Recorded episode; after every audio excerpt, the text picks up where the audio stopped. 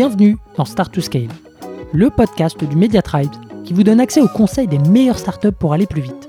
Je suis Eric Seclet et mon but, c'est de vous partager des méthodes actionnables, des retours d'expérience concrets et des bonnes pratiques éprouvées par les meilleurs entrepreneurs et employés de scale-up de la tech française. Mais juste avant de vous laisser avec votre mentor du jour, pensez à vous abonner et à laisser une note plus un avis sur Apple Podcast. C'est la plus belle des récompenses pour toutes les heures de travail effectuées chaque semaine. Allez, bonne écoute Allez, c'est parti pour un nouvel enregistrement avec Hugo, le Chief People Officer de chez Partout, pour parler de la marque employeur, euh, un sujet clé euh, pour attirer les meilleurs talents, surtout dans, un marché tendu actuellement. Euh, bienvenue à nouveau dans le podcast, Hugo. Merci Eric et merci pour l'invitation. Bah, trop cool. On a parlé de, effectivement de, Culture Book juste avant. Alors, euh, je ne sais pas dans quel ordre sortira cet épisode, mais je mettrai la référence euh, en description si vous ne l'avez pas écouté. Euh, donc là, on va parler de marque employeur. Donc, première question, par où est-ce qu'on commence? Alors, effectivement, le, dans, dans, un autre épisode, on parle de, de la culture et comment rédiger son culture book. Pour moi, ça peut être une très belle façon de commencer son travail sur la marque employeur. D'abord, de définir quelle est sa, sa culture.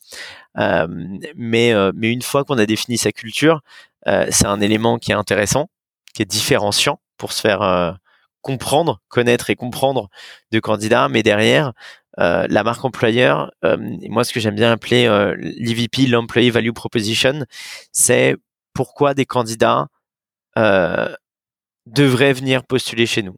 Quel est, qu'est-ce qu'ils vont venir chercher chez nous? Qu'est-ce qui va faire qu'ils auront envie de rester? Et qui vont avoir une préférence de marque pour nous versus d'autres entreprises. Et là-dessus, il y a pas mal d'éléments qu'on peut couvrir. il y a effectivement d'abord le contexte business. Euh, c'est quoi, euh, c'est quoi ma boîte? Euh, si je suis une startup, puisque je suis early stage, à quel moment j'en suis de, mes étapes de financement, si je suis une PME ou un grand groupe, effectivement, quelle est l'étape de développement, quelle est l'étape de croissance? ensuite, il y a mes métiers. comment je décrirais mon métier déjà, le métier de la boîte? C'est quoi notre, qu'est-ce qu'on vend, qu'est-ce qu'on propose? Quelle est la solution qu'on incarne et derrière quels sont les métiers qui sont importants pour cette boîte euh, et quels sont les métiers aussi qui sont plus en support et qui viennent faire grandir euh, le, métier de cœur. Ensuite, il y a pour moi une histoire autour de la vision. C'est le troisième point, qui est où est-ce que j'ai envie euh, d'emmener cette entreprise et pourquoi je le fais aussi. Euh, il y, a, y a le produit qu'on vend, mais il y a la raison derrière hmm. qui nous pousse. Qu'est-ce qu'on a envie de faire? On a envie de révolutionner quel marché? On a envie de changer quelle pratique du quotidien? On a envie de soutenir euh, quel type de business? Pour moi, il y a une, une question autour de ça qui permet d'expliquer euh, d'expliquer dans quoi les, les futurs salariés peut-être s'engagent. Après, il y a quelque chose qui va être beaucoup plus tourné sur les individus et il y a une question autour des, euh, euh, des avantages. Euh, alors forcément, on pense au salaire, on pense aux perks, ces différents avantages, mais au-delà de ça, c'est quels sont ouais, quels sont les dispositifs, les services qui existent dans, dans, dans l'entreprise.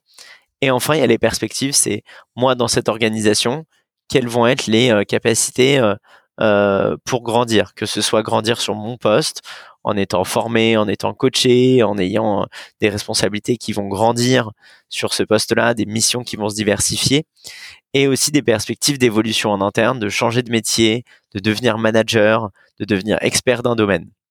Et tout ça, c'est des éléments qui, euh, selon moi, mais aussi selon pas mal d'experts de la marque employeur, font que ça, euh, plus ou moins fort, avec des curseurs plus ou moins forts pour chaque candidat, mais c'est des éléments qui vont être regardés par tous les candidats et c'est chacun des éléments sur lesquels euh, votre marque employeur doit, doit se développer. Et euh, super intéressant. Et du coup, elle prend quelle forme euh, Comment elle se matérialise justement cette employee value proposition? Ouais. Là encore, je pense que ça dépend, ça dépend de, de, de, la boîte. Moi, je, euh, je suis arrivé chez Partout il y a quelques mois et euh, un, une employee value proposition existait déjà. Euh, et pour le coup, c'est un doc sur lequel moi je, que, qui m'a convaincu à titre personnel et je pense qu'il contribue à, à, convaincre pas mal de candidats parce qu'il a cette vertu, vertu à la fois ben, pédagogique, de comprendre un petit peu, de mettre des mots et de mettre des éléments très concrets derrière les dimensions que j'ai présentées, qui présentent le business, les métiers, la vision, les avantages, les perspectives.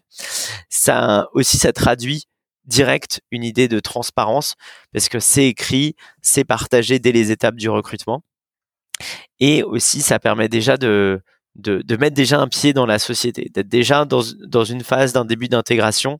Euh, c'est un peu comme si on était déjà en, en, en, période test, en free trial, et, euh, et, je pense que ça aide beaucoup aux, candidats pour se projeter. Donc Marocco, c'est essayer de, encore une fois de le matérialiser dans un doc qui peut être plus ou moins long. Hein. Je pense que ça peut tenir en trois pages, c'est partout, c'est plutôt une vingtaine de pages qui explique sur chacun des piliers qu'est-ce qu'on qu'est-ce qu'on a à proposer et qu'est-ce qu'on défend et euh, euh, et ça peut être incarné aussi sur encore une fois sur différents euh, euh différents médias. Ça peut être écrit sur la page euh, LinkedIn euh, de l'entreprise. Ça peut être écrit bien sûr sur la page Welcome to the Jungle et d'autres et d'autres boards.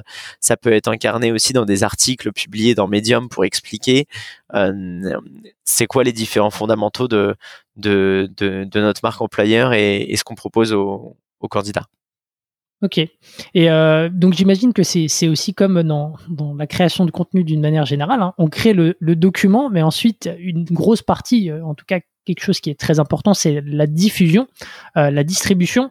Donc comment est-ce que derrière tu derrière tu ouais, tu, tu, tu partages au plus grand nombre cette euh, cette employee value proposition pour que justement elle soit efficace? Déjà pour le je pense qu'il y a deux, il y a deux étapes. Il y a l'étape marque employeur où, comme je disais, je pense que selon les, médias euh, principaux sur lesquels vous communiquez, euh, qu'il y ait des éléments de cette euh, employee value proposition qui soient présents à chaque fois, mais aussi pendant l'étape de recrutement, être super proactif de le partager assez tôt euh, aux, aux, candidats. Je sais que euh, chez nous, l'équipe Talent Acquisition pose des questions aux candidats. Est-ce que tu as lu l'Employee Value Proposition? Qu'est-ce que tu en as pensé? Est-ce que tu as des questions par rapport à ça? Pour vraiment que ce soit pas seulement une voilà, pas seulement un, nice to have, mais que ça devienne vraiment quelque chose qui soit dans le, dans le parcours de recrutement. Donc ça, c'est quelque chose qui est, euh, qui est, qui est très important. Derrière, c'est aussi sur ces différents euh, ces différents éléments de marque employeur à la fois donner des preuves euh, très concrètes de euh, si on parle des différents métiers si on parle de la vision expliquer souvent les moments challengeants c'est un bon c'est des belles anecdotes à partager avec des candidats parce que ça sonne très vrai et derrière aussi de mettre des, des visages de mettre des ambassadeurs derrière derrière son employee value proposition de faire en sorte que on ce soit soit pas seulement dit par les RH ou dit par les founders, mais partagé par le reste de la boîte. Et euh, et, quelque chose qu'on valorise beaucoup euh, chez Partout, c'est euh, ce qu'on appelle l'employee advocacy. Donc, c'est le fait que les, les salariés eux-mêmes défendent des éléments de la marque employeur avec lesquels ils se sentent à l'aise. Ça passe notamment sur LinkedIn où on a pas mal de salariés qui sont très très actifs pour parler d'expériences qu'ils ont vécues. Ils les lient à des valeurs. Quand il y a eu un, événement, quand il y a eu une super réussite, ils n'hésitent pas à partager ça. Et, euh, et moi, c'est quelque chose que, que, que j'adore parce que ça sonne encore plus juste et, euh, et c'est des témoignages qui, euh, qui font vivre la marque employeur. Donc, euh, de manière très naturelle et sans forcer parce que nous, on, on, incite, euh, on incite seulement par la cooptation. On dit pas aux gens d'écrire nécessairement toutes les semaines des, des, articles, mais déjà en, valorisant beaucoup la cooptation ça fait que les salariés se sentent aussi responsables de notre stratégie de recrutement et de l'arrivée de nouvelles personnes. Et donc, ça leur donne envie de communiquer sur les éléments qu'ils trouvent positifs dans la marque employeur. Mmh. Ouais, pareil, euh, sur la cooptation, on avait abordé ce, sujet avec, euh, avec Thibaut. Euh, Qu'est-ce que je voulais dire? Oui, effectivement, euh, est-ce que comme le Culture Book, euh, dont tu as parlé dans, dans, un autre épisode, la marque employeur, c'est quelque chose qui se renouvelle et euh, si oui, à quelle fréquence selon toi? Enfin, ah, c'est quel est le bon moment pour euh, c'est une, très bonne question parce que je trouve que encore plus que le culture book, l'employee value proposition, elle doit se renouveler très fréquemment.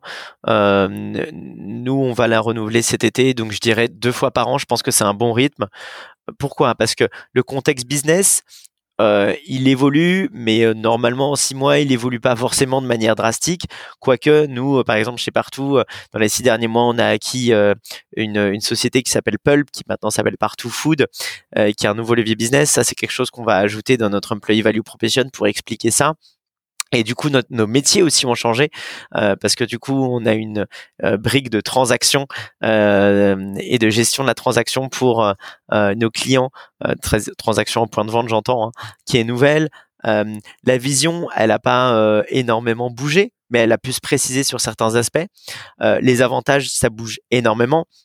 Je pense que c'est le cas chez partout, mais c'est le cas dans plusieurs euh, sociétés. On met en place différentes politiques. Euh, par exemple, euh, si votre politique sur la parentalité a changé, sur la des, jours de solidarité. Par exemple, nous, on offre de deux jours rémunérés pour accompagner des associations, par exemple. Tout ça, ça demande à être à être mis à jour et notamment sur les avantages parce que forcément souvent dans les job descriptions on voit la carte Swile et le remboursement des titres restaurants bon, ce qui reste des basiques, je pense que les, candidats savent que maintenant c'est des obligations légales. Donc, ce qui est intéressant, c'est plutôt d'aller un peu plus loin. Et qu'est-ce qui me démarque? Euh, Est-ce que j'ai une, euh, je propose des semaines de quatre jours? Est-ce que je propose des congés limités? Est-ce que euh, j'ai une politique super inclusive euh, sur la parentalité Est-ce que, comme je disais, on a une approche beaucoup plus euh, proactive euh, sur la solidarité et l'activité associative ou l'activité entrepreneuriale? Ça, c'est les choses qui doivent vous démarquer. Et un conseil aussi dans, en construisant pour les fondateurs et, et, les, et les collègues RH une employee value proposition, c'est vraiment de se dire cherchez pas forcément à tout faire et à dire bon bah je vais essayer de d'être bon partout parce que c'est extrêmement difficile et à un moment ça coûte cher aussi mais c'est de se dire bah, déjà je respecte la loi et au-delà de ça je vais peut-être choisir des combats qui vont être importants et qui vont dire quelle est qui vont définir et être en lien avec notre culture et avec notre marque employeur.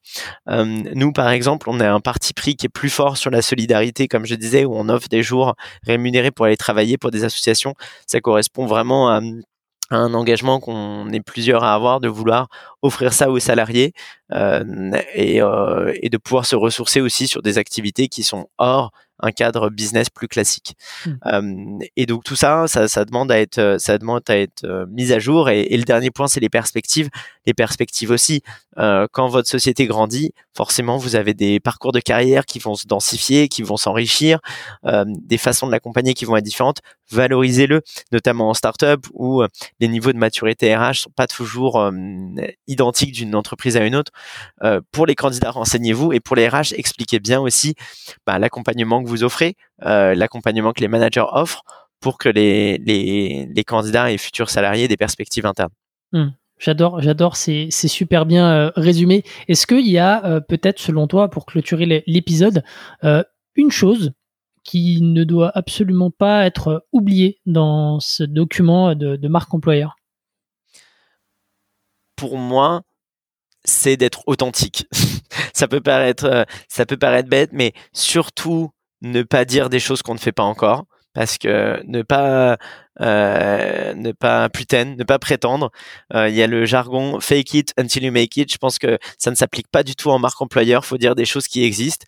Si on a envie de dire des choses aspirationnelles, il faut dire on a envie de le faire en mettant vraiment un gros disclaimer sur on a envie de le faire, mais aujourd'hui ça n'existe pas parce que ça peut créer énormément de déception.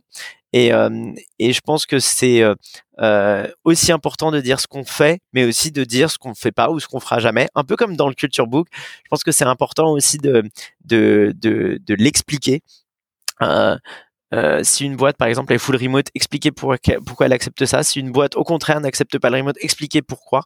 Mais être toujours très authentique et ne pas essayer de, de dissimuler des choses. J'ai vu euh, des boîtes qui disaient être super ouvertes au remote dans leur dans leur dans leur dans leur communication et en fait, c'est pas toujours le cas. Être toujours ultra authentique sur quelle est la posture, je dirais, c'est la chose à ne pas oublier c'est basique, mais comme tu l'as souligné, c'est hyper important. Euh, donc, euh, écoute, merci beaucoup pour euh, ces nouveaux conseils, Hugo. Et moi, je vous dis à la semaine prochaine pour un nouvel épisode. Ciao. Merci.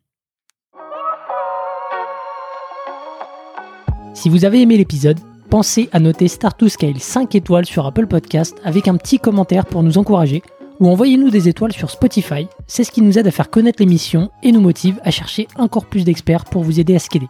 À une prochaine pour un nouvel épisode.